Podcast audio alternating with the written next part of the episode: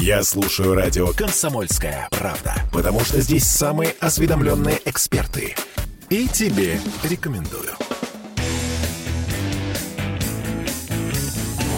Где деньги, чувак? Здравствуйте. С вами программа «Где деньги, чувак?». Это радио «Комсомольская правда» в Санкт-Петербурге. Я ее ведущий э, Дмитрий Прокофьев. И э, сегодня мы будем говорить о таком вопросе, который, наверное, волнует всех нас и который нас всех, э, как говорил классик, испортил. Это квартирный вопрос в Петербурге. И о том, можно ли его решить в принципе, и как его решать, и что с нами всеми будет. И поводом к нашей беседе э, стало завершившееся принятие плана генерального плана развития Санкт-Петербурга. И также законопроект о закон уже о реновации, который вызвал массу бурных обсуждений. И кроме того, цифры, цифры рынка недвижимости, которые с одной стороны говорят о том, что э, рост ипотечного кредитования растет, но в то же время э, цифры э, сбыта да, жилья и цифры там, закупок строительной техники говорят о том, что с рынком недвижимости все не так просто. И э, пока люди ждут падения цен э, на квартиры в городе, э, дорожают дома за городом.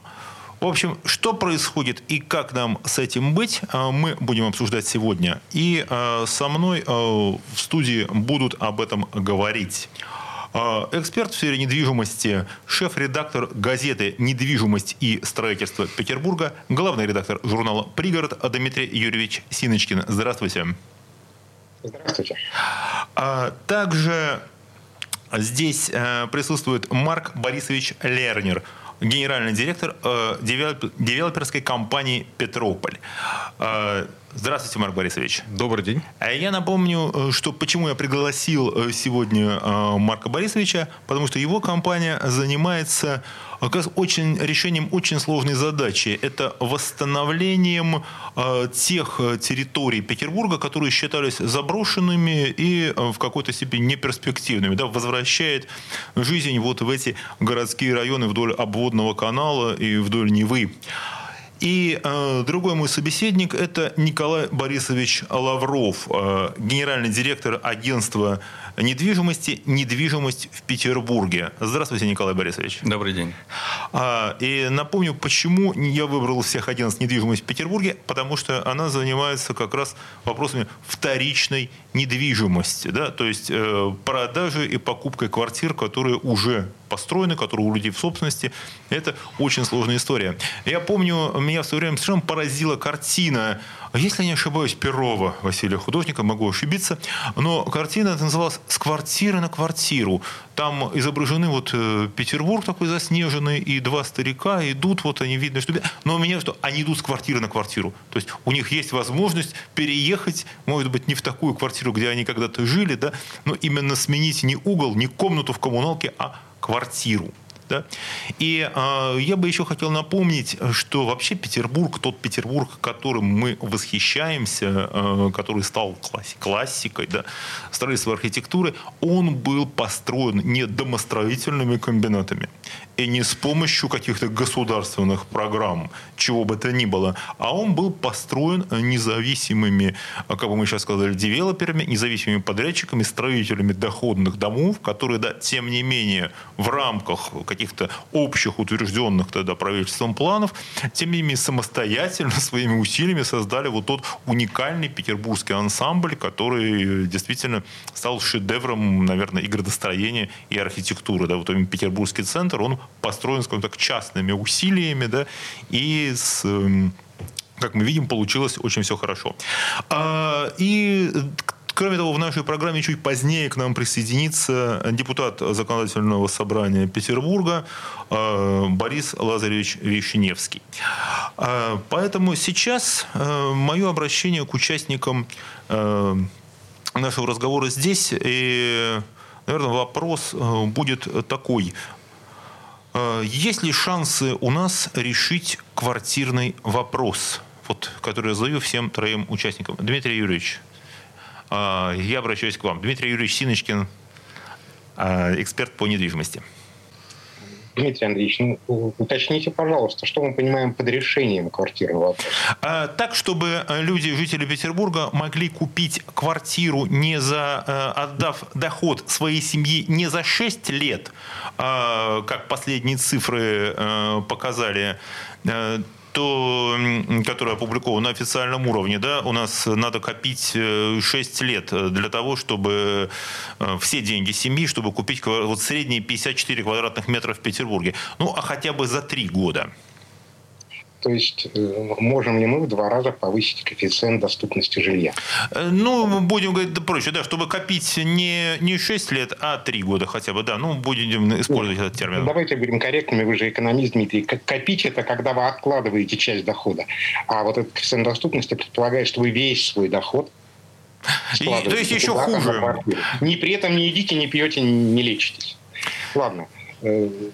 Так рецепты простые, экономика давно их знает. Необходимо в разы увеличивать предложение, одновременно поднимая уровень доходов граждан. Ну, вот э, с уровнем доходов граждан пока он у нас не поднимается, даже официальные... Да, э, к сожалению, да, даже совершенно официальные цифры Росстата и Центробанка, опубликованные вот в минувшую неделю, говорят о том, что роста реальных доходов нам ждать не приходится. Но вот увеличивать предложение э, жилья, да, это действительно шанс на снижение цен. Ну, а что по этому поводу скажут застройщики? Э, Марк Борисович, вот увеличение предложения, э, наверное, жилья связано с увеличением предложения земли для его строительства, или там есть еще какие-то факторы работают? Факторов э, очень много, но хочу действительно вот абсолютно категорично поддержать Дмитрия Синочкина, что нет никаких иных альтернатив, кроме как увеличивая предложение, да, поднимать доходы населения. Пока мы на часть доходов населения никак э, не влияем, да, не можем на это оказывать влияние. Что касается предложения, то есть если у нас по закону спрос э, и предложение, там, цены, это некая балансовая точка, так вот, чтобы цены не росли, нам нужно увеличивать предложение, чтобы не было дефицита, чтобы застройщики, у них не было соблазна пользоваться ситуацией э, ажиотажного спроса, когда его нельзя удовлетворить адекватным предложением, мы действительно должны нарастить предложение.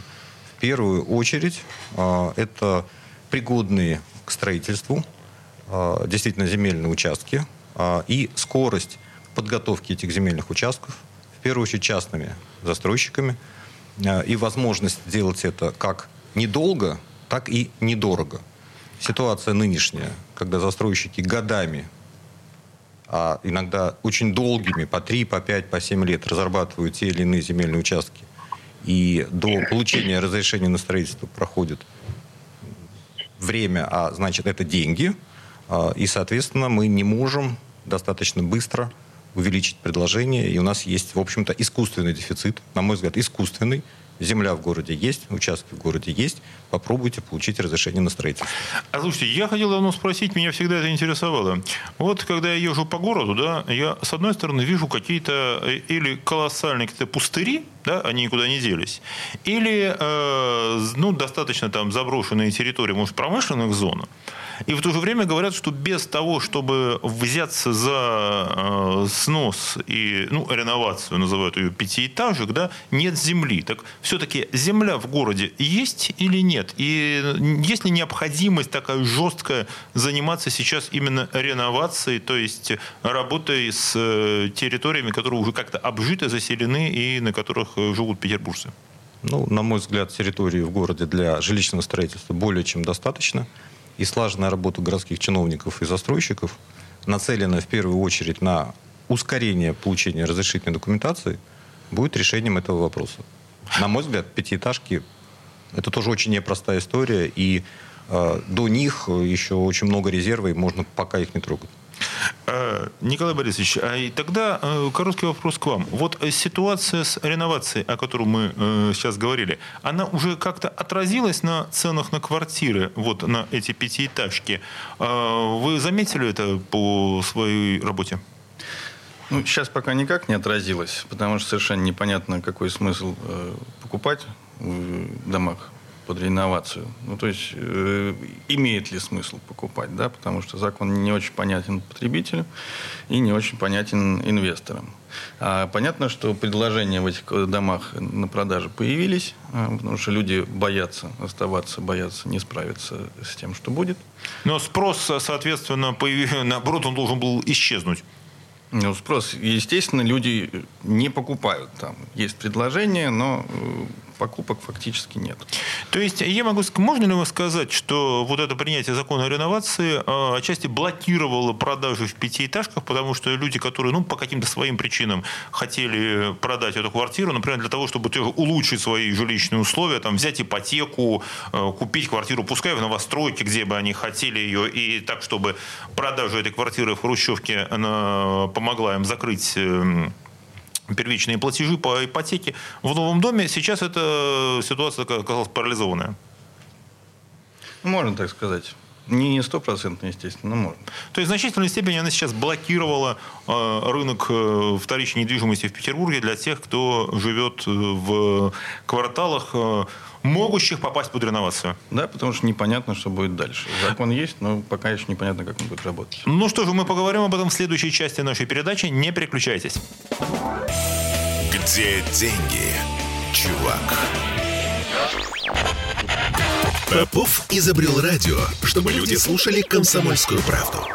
Я слушаю радио «Комсомольская правда». И тебе рекомендую. Где деньги, чувак? Еще раз здравствуйте. И с вами э, Дмитрий Прокофьев. Это э, радио «Комсомольская правда» в Санкт-Петербурге. Э, программа «Где деньги, чувак?», в которой мы обсуждаем квартирный вопрос и как его решить.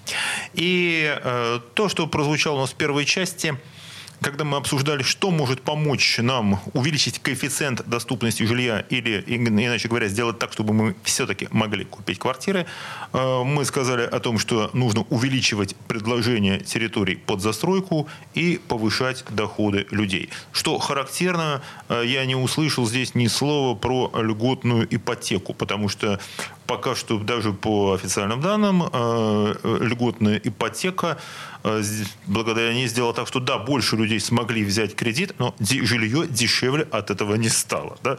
То есть э, денег на рынке стало больше, кредиты получить стало легче, но строить дешевле не стало, земли больше не стало. И, как сказал э, Николай Борисович Лавров, генеральный директор агентства недвижимости «Недвижимость» в Петербурге, часть, часть рынка Петербурга Э, вторичного жилья оказалось блокировано фактически законом о реновации, потому что никто не хочет рисковать покупкой квартиры в Хрущевке, с которой неизвестно, что может произойти. А, Николай Борисович, а в целом тогда, если э, людям стало трудно э, продать квартиру в Хрущевке, это сказалось на росте цен, может быть, э, в других э, домах, в других районах? Ну, не только это влияет на рынок недвижимости. Вот э, очень хорошо, хорошо мы сказали все про а, благосостояние. А, я вот тоже хочу добавить, без роста благосостояния доступности жилья не будет. А, льготная ипотека – это один из инструментов воздействия и перераспределения рынка.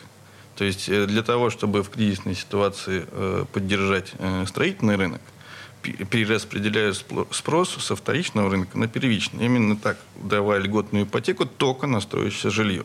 Таким образом, покупатели вроде бы хотели купить готовую квартиру, но их э, силой выгоды перераспределяют на долев. Э, то есть получилось так, что риски по э, вот, строительству этого жилья с э, тех, ну, назовем так, с домостроительных концернов, да, которые возводят вот это первичное жилье, возводят, ну, в основном, да, мы знаем, что основной объем льготной ипотеки, он пришелся на вот эту недвижимость, которой застроены наши окраины которая возводится крупными компаниями. Получилось так, что риски по вот этим кредитам да, были возложены на покупателей э, вот этого жилья.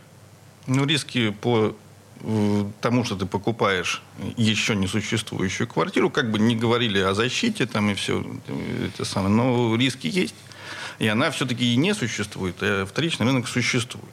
Если э, спрос падает, стройку надо поддерживать, надо, поддерж... Э, надо закладывать новые э, строительные э, компании, расширять, э, собственно говоря, а предложения и таким образом перераспределяют этот спрос. Э, то есть, когда э, я поясню, как экономист, поясню слушателям, что когда мы говорим о рисках, э, здесь не имеется в виду то, что дом не будет построен. Да, конечно, он будет построен и застраховано и строительство и так далее. Но это означает то, что человеку, который купил такую квартиру, ему придется дольше, ему придется где-то искать жилье, если у него его нет.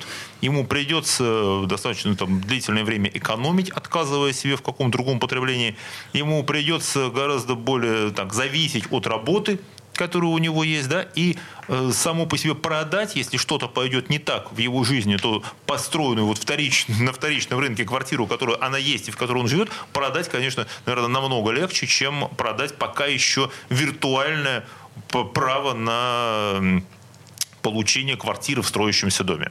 Ну, главное, что ты, мало того, ты можешь использовать то, что у тебя есть. Да. А долевое строительство пока это только обещание получить э, через несколько лет. А, и ты фактически просто ждешь. А, тогда я... Э... Задам вопрос э, Дмитрию Юрьевичу Синочкину, эксперту по недвижимости. Э, на ваш взгляд, насколько вот в Петербурге появление льготной ипотеки затруднило покупку жилья. Как она вообще сказалась для нашего города, вот эта вся история? Если позволите, Дмитрий, давайте вернемся на полшага назад. Хорошо? Давайте. Я отвечу на вопрос, но просто ну, нужны промежуточные некоторые тезисы.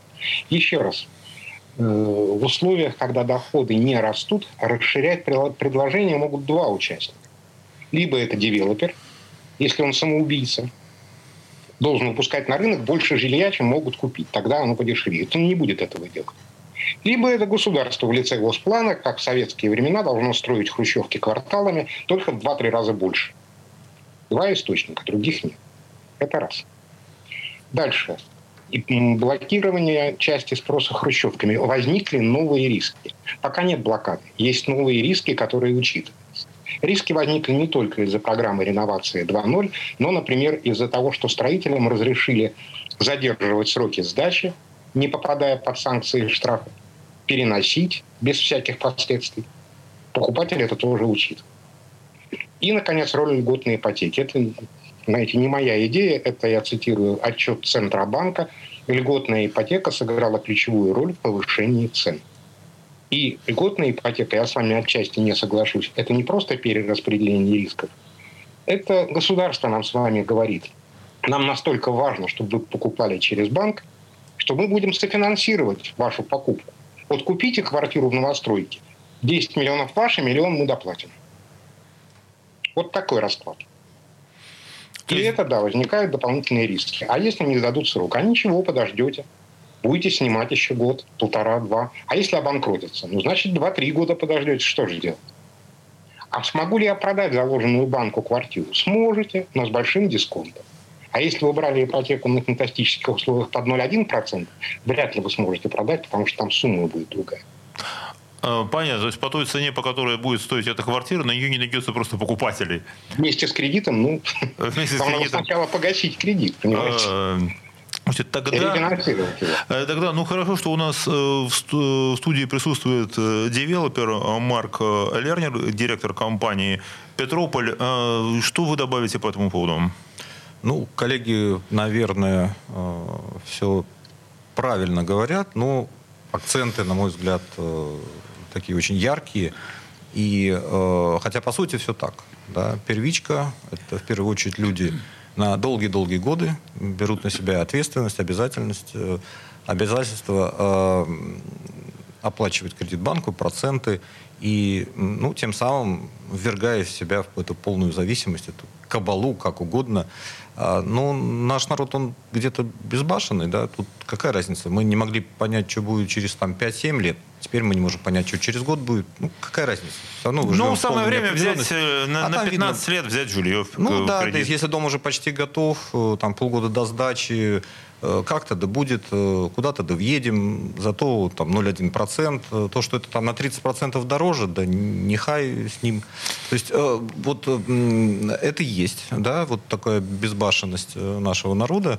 И она играет как в плюс, потому что рынок стоит и продолжает двигаться, невзирая на все катаклизмы, так и, безусловно, риски для наших граждан.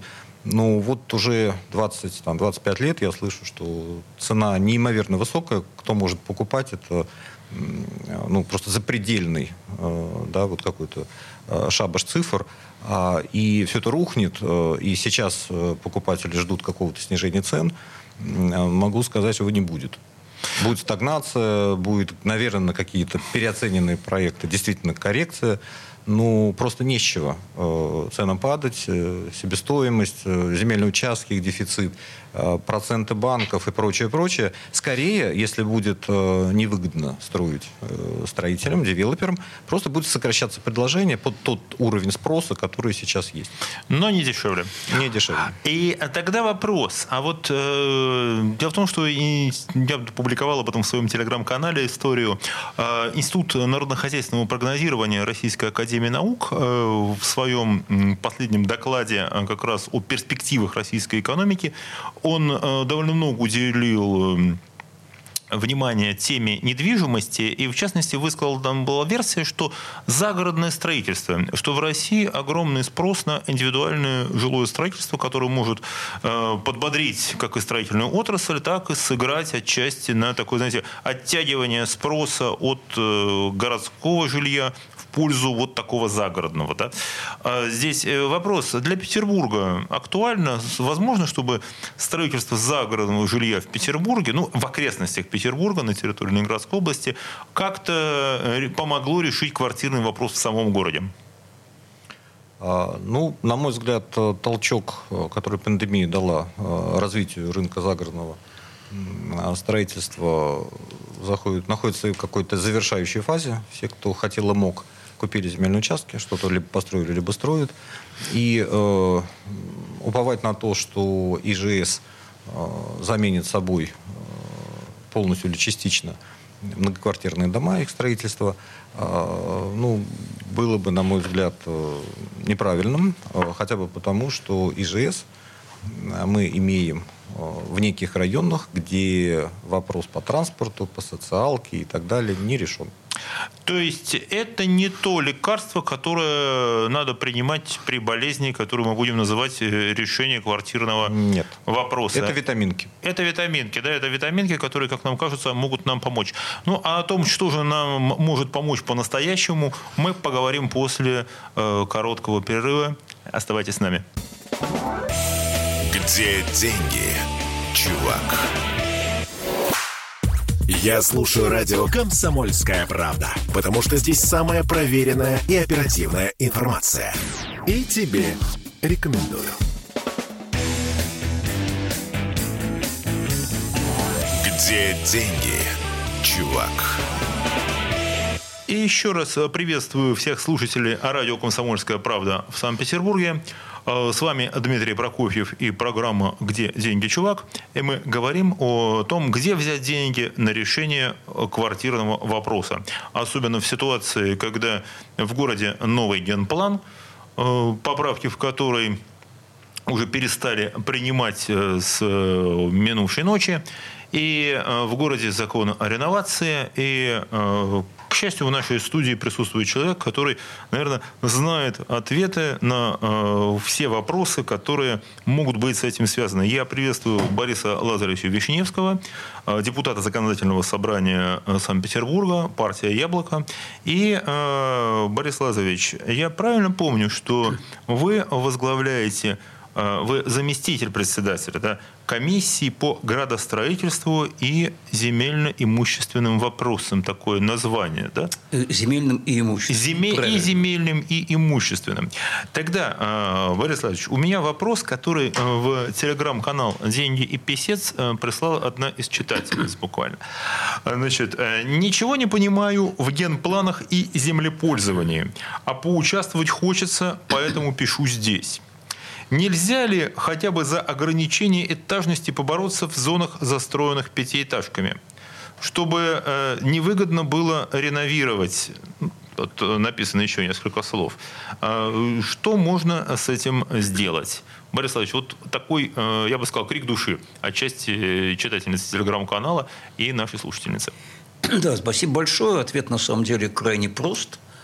Но начать я хотел бы с того, что гражданам, которые хотят сохранить свою комфортную среду обитания, в общем, наверное, надо приложить хотя бы небольшие усилия, чтобы понять, что такое генеральный план, что такое правила землепользования и застройки, что такое проект планировки территорий, научиться хоть чуть-чуть разбираться в этих документах или спросить у тех, кто понимает, ну, потому что э, только гражданское участие в разработке этих документов может на самом деле повлиять э, на их содержание в нужную для граждан сторону. Что делать сейчас, секунду? В конкретном случае, если люди живут в кварталах пятиэтажек, опасаются реновации, опасаются, что их снесут. Я дальше скажу, как, собственно, можно от этого защититься, это не очень сложно.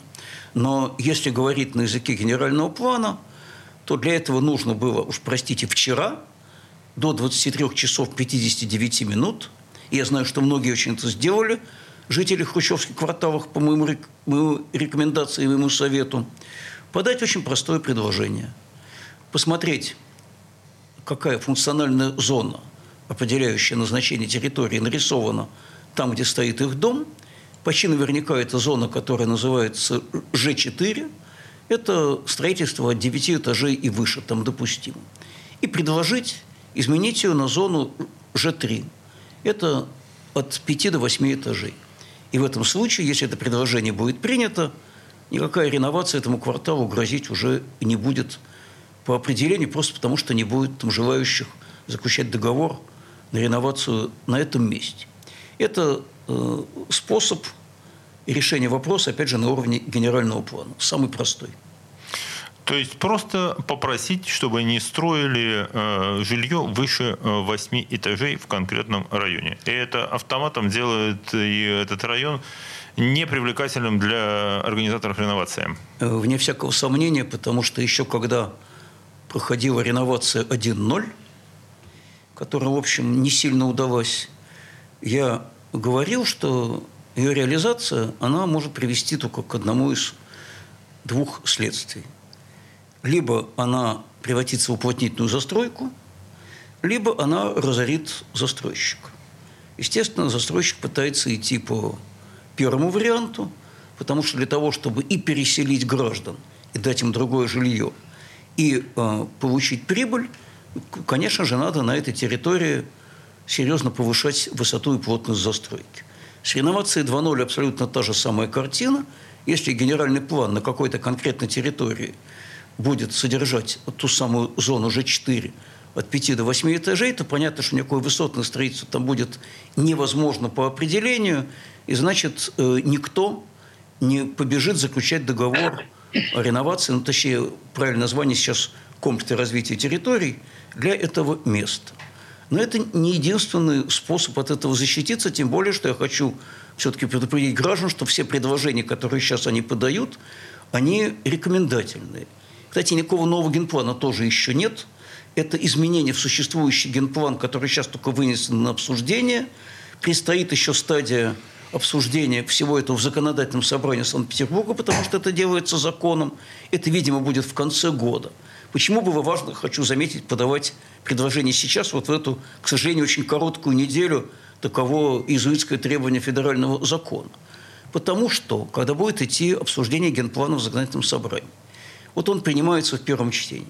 Дальше депутаты, в том числе я, можем подать только те поправки к второму чтению, которые сейчас в течение этой недели были внесены гражданами во время общественного обсуждения. Кстати, депутаты тоже имеют право подавать поправки. Я от имени Яблока вчера около полутора десятков этих поправок подал. Ничего из того, что сейчас не предложено, уже нельзя будет предложить потом. Э, поезд, что называется, ушел. Но э, будем надеяться, что те поправки, которые уже сделаны, все-таки повлияют на эту ситуацию. Мне бы хотелось надеяться, что они повлияют, но есть куда более надежный способ, не оставляющий решение вопроса на милость комиссии по генплану, городского правительства и парламентского большинства законодательного собрания, которое дружно 35 голосами поддержало вот тот самый закон о комплексном развитии территории, на мой взгляд, с чудовищными совершенно недостатками. Это способ таков. Э, как только публикуется проект решения, в котором под комплексное развитие отводится территория, включающая ваш дом, а этот проект должен быть опубликован на сайте городской администрации, на портале госуслуг, и еще и вывешен во всех присутственных местах в вашем районе, у вас есть 90 дней, это я говорю жителям Хрущевок, на то, чтобы собрать э, собрание собственников. И на этом собрании, для того, чтобы вы попали в реновацию, надо, чтобы «за» голосовало не менее двух третей от общего числа собственников. Причем, обращаю ваше внимание на важный факт, э, наниматели имеют такое же право голоса, как собственники в этом конкретном случае. То есть не администрация, не город голосует от имени те, кто занимает квартиры по соцнайму, голосуют сами жители, в них проживающие. Если проголосовало меньше двух третей, вы не попадаете в проект решения о реновации. Если вы вообще не провели собрание, тогда вы автоматически туда попадете, к сожалению. Но и в этом случае у вас потом будет выход от момента, когда будет принято решение о реновации на вашей территории – и до утверждения документации по планировке территории, она должна быть нужна будет потом новая, под новую планировку этого квартала, вы можете все-таки еще раз попытаться собрать собрание, и трети голосов достаточно, чтобы выйти из этой программы и остаться жить там, где вы хотите, если вы этого хотите. Поэтому все легальные возможности есть, но они требуют, конечно, некоторого времени, усилий. И над информация. Заранее информация, надо заранее знакомиться с соседями, что сейчас и делает огромное число горожан, составлять списки, запрашивать реестры собственников, объединяться, чтобы не застало вас ничего врасплох. Повторяю, все возможности есть, если вы не хотите попасть под эту реновацию, от нее отбиться. Еще одна важная вещь. Отбиваться надо вместе, потому что если ваш дом от реновации отобьется, а соседней нет – то потом на территории, отведенной под комплексное развитие, это прямая норма, к сожалению, федерального закона, можно не соблюдать никакие ранее утвержденные градостроительные нормативы, высоту и плотность застройки. То есть действующий на сегодня генплан тут уже вам не поможет, и правила застройки не помогут. Высота и плотность могут быть серьезно очень увеличены. И вы будете жить в окружении вот такого высотного гетто, в вашей пятиэтажке это будет крайне некомфортно. Поэтому боритесь все вместе. И, то есть, или, например, э, на месте одной из пятиэтажек там, ну, винтят в небо э, какую-нибудь там э, башню, да, а вот вокруг нее будут стоять эти домики. Ну, можно предполагать разные варианты, повторяю. Если граждане не хотят переезжать, собирайте собрание и отказывайтесь от участия в комплексном развитии территорий. Если хотят переезжать, тогда совсем другие надо решать вопросы. Мы их сейчас пытаемся решить. Яблоко внесло проект закона о том, чтобы те, кто хочет переехать, имели гарантированную возможность получить равнозначную квартиру в собственность. Равнозначно это значит не меньшее количество комнат и не меньшая жилая площадь и больше общее. И чтобы это жилье было в том же муниципалитете даже не в том же районе, потому что у нас районы у нас огромные, и можно там с какого-нибудь Малой Охты уехать далеко за кольцевую дорогу. Это крайне важно. Еще то, что крайне важно, на наш взгляд, это чтобы учитывалась степень износа, потому что миф о том, что хрущевки рассчитаны 50 лет и потом рухнут, это не более чем миф. Многие из них в достаточно приличном состоянии. Если износ меньше 70%, дом не должен попадать в программу реновации по определению. То есть... Э, Это суть нашего закона, который уже внесен сейчас. То есть э, есть шансы на то, что люди будут жить там, где они хотят, а не там, где им предписали чиновники? Есть. Э, но для этого надо, повторяю, прилагать усилия. К чему я призываю категорически не впадайте в грех уныния. Это один из самых страшных смертных грехов, хотя человек и неверующий. Можно отбиться. Вот ничего еще не произошло, нет никакой катастрофы почти наверняка любые решения на эту тему, даже появляться проекты будут не раньше, чем летом следующего года. И о том, что же нам сделать, чтобы в катастрофу не попасть, мы поговорим после перерыва. Где деньги, чувак? Я слушаю радио «Комсомольская правда», потому что здесь всегда разные точки зрения. И тебе рекомендую. Где деньги, чувак? И с вами радио «Комсомольская правда» в Санкт-Петербурге. Э, программа «Где деньги, чувак?» и ее ведущий Дмитрий Прокофьев. И нас в предыдущей части программы немножко Борис Лазаревич Вишневский успокоил, что мы все-таки имеем шанс остаться там, где э, мы хотим жить, и даже, может быть, улучшить э, свое квартирное положение. Вот. И в оставшейся части нашей передачи я хотел бы спросить э, наших экспертов, что нам делать э, в этой ситуации, и ответить еще на пару вопросов, которые меня очень беспокоят. Поэтому, ну, первый свой вопрос я обращаю к Дмитрию Юрьевичу Синочкину. Что вы скажете по поводу услышанного здесь? И стало ли вам легче на душе? Знаете, Дмитрий, срабатывает автоматизм восприятия. Мы слышим как привычное то, что должно вызывать удивление. Ну, подумайте сами – процесс замещения старого жилого фонда новым более качественным мы воспринимаем как угрозу. Не странно ли? Дожили.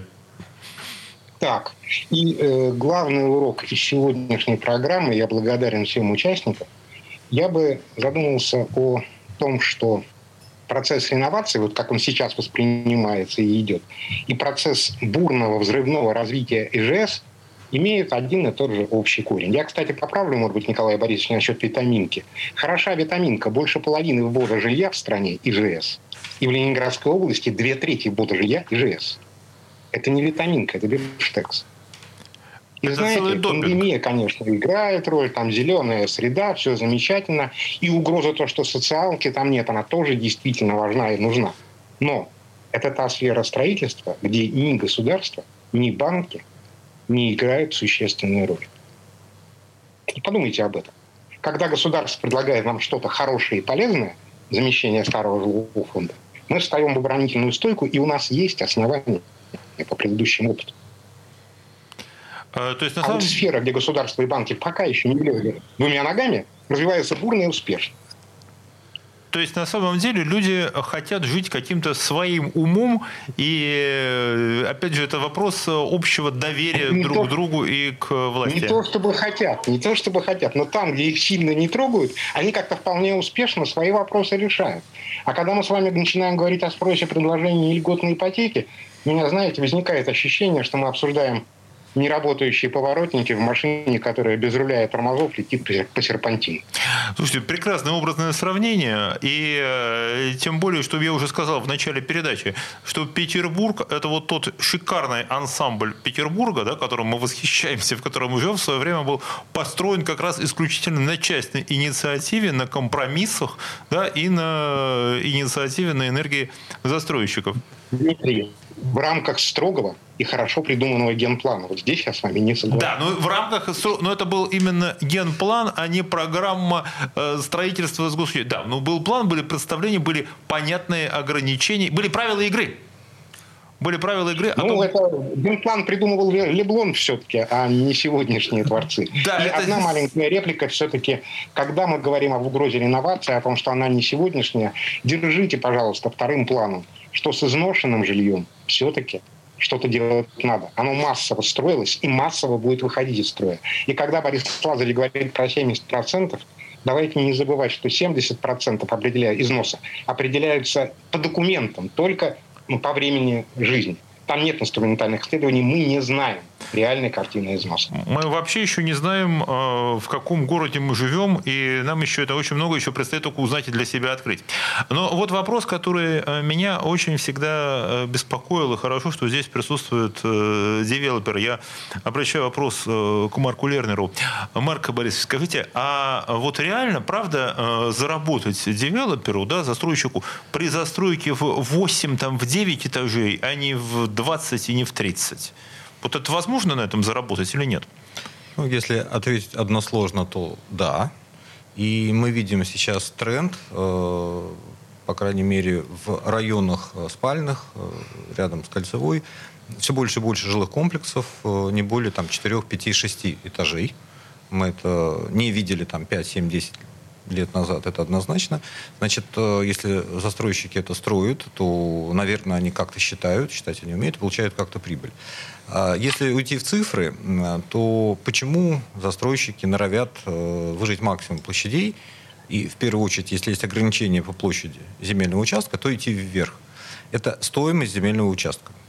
Если землевладельцы, как правило, частные, продают застройщику земельный участок по цене 500 миллионов, миллиард, 3, 10, 20, они уповают на то, что застройщик сможет каким-то хитрым образом, если это крупный застройщик или еще с федеральными корнями, а, быть равнее всех первых или первым среди равных, а, и вот в режиме исключения получить возможность э, высоту преодолеть, есть комиссия по преодолению предельных параметров, в том числе по высоте, и выжить максимум площадей. И каждый землевладелец, продавая земельный участок, э, рассчитывает, что участок стоит из расчета максимальных площадей с максимальной высотой. Если правила игры, которые ныне существуют, будут для всех единые и неукоснительные, то тогда землевладельцы будут это понимать и, э, продавая земельный участок, э, считать, что там можно построить условно 8 этажей и продавать будут не за миллиард, а за 500 миллионов. Вот, а, это к... алчность землевладельцев. Слушайте, вот это потрясающая совершенно история, потому что она абсолютно совпадает, то, что вы сейчас сказали. Называется «Экономику не обманешь». А, потому что мировые исследования а, как раз недвижимости в ведущих городах мира, да, пришли, ученые пришли к тому же самому выводу, что ключевой момент, еще один, кроме там доходов, а, предложения, все, да, это еще и жадность э, землевладельцев, да, вот этот спекулятивный рынок, когда особенно самое опасное, когда есть возможность купить не по ниже рынка, а продать выше рынка, продавив какие-то вот эти лоббистские ограничения. И сам факт вот такого, что кто-то может это сделать, он создает у всех остальных землевладельцев иллюзию, ну и я смогу в это казино сыграть и выиграть тоже. Вот у моего соседа получилось купить за рубль, верно. купить за рубль и продать за 100, потому что вот этот вот привилегированный привилегированный застройщик пообещал продать, и, и что он заработает на этом еще тысячу. Совершенно и... верно. И э, несправедливая конкуренция возникает между крупными игроками и теми небольшими застройщиками, которые не могут это сделать. И в итоге все землевладельцы ждут, что ну кто-то сумел получить деньги, земля она есть не просит, я попробую сыграть в это казино, и вдруг я выиграю, знаете, такая беспроигрышная лотерея, где можно пытаться очень долго там играть в эти билеты, и, но, но рано или поздно вдруг у тебя выстрелят, да, за свои-то небольшие деньги я продам всегда, а тут вдруг я могу получить какой-то фантастический куш. Понятно. И это то самое, что происходит ограничение э, спроса, ограничение предложения жилья, да, и рост спроса на него. Вот такая у нас маленькая лекция по макроэкономике. А, тогда вопрос э, я адресую к Николаю Борисовичу как эксперту по недвижимости отвечает Николай Борисович Лавров. А, а вот есть ли шанс у нас а, как-то ввести вот в максимальный оборот вот наши питерские коммуналки и жилье все-таки в центре города. Там есть шанс когда-нибудь расселить коммуналки у нас? Или это тоже не получится? Ну, этот процесс давно идет, во-первых. По-моему, он а, не прекращается. У нас все он идет да. и идет. Ну, мало того, еще идет активный оборот комнат в этих коммунальных квартирах. Это часть рынка. Э, сейчас это самая доступная часть рынка, скажем так, для человека. А комнаты были подвинуты немножко, э, когда застраивали э, вот эти вот поля вокруг Петербурга, да, и теперь это города-сады. Мурина, Бугры и так далее. Когда демпинговали ценами на входе в стройку. То есть одна комнатная квартира, студия в этих домах стоила там, а сравнимо с комнатой в коммуналке. Тогда этот спрос очень хорошо от комнат на несколько лет забрали. Сейчас, в общем-то, э, как раз э, и комнаты являются одним из а, самых доступных э, сегментов жилья в Петербурге. Поэтому а, без господдержки расселить центр Петербурга не, в неинтересных местах для э, частных инвесторов ну, практически нереально. То есть все, что интересно, было либо уже расселено, либо не расселяемо. Потому что очень часто ограничение расселения идет самих расселенцев. То, то же самое, с чем могут столкнуться вот ре, реновируемые территории. То есть, наверное, сейчас я бы сказал, что правительство смотрит не в ту сторону, решая квартирный вопрос. Может быть, имело бы заняться смысл все-таки центром Петербурга? Ну, там на одном доме, в одном доме будет гораздо больше людей и гораздо больше проблем.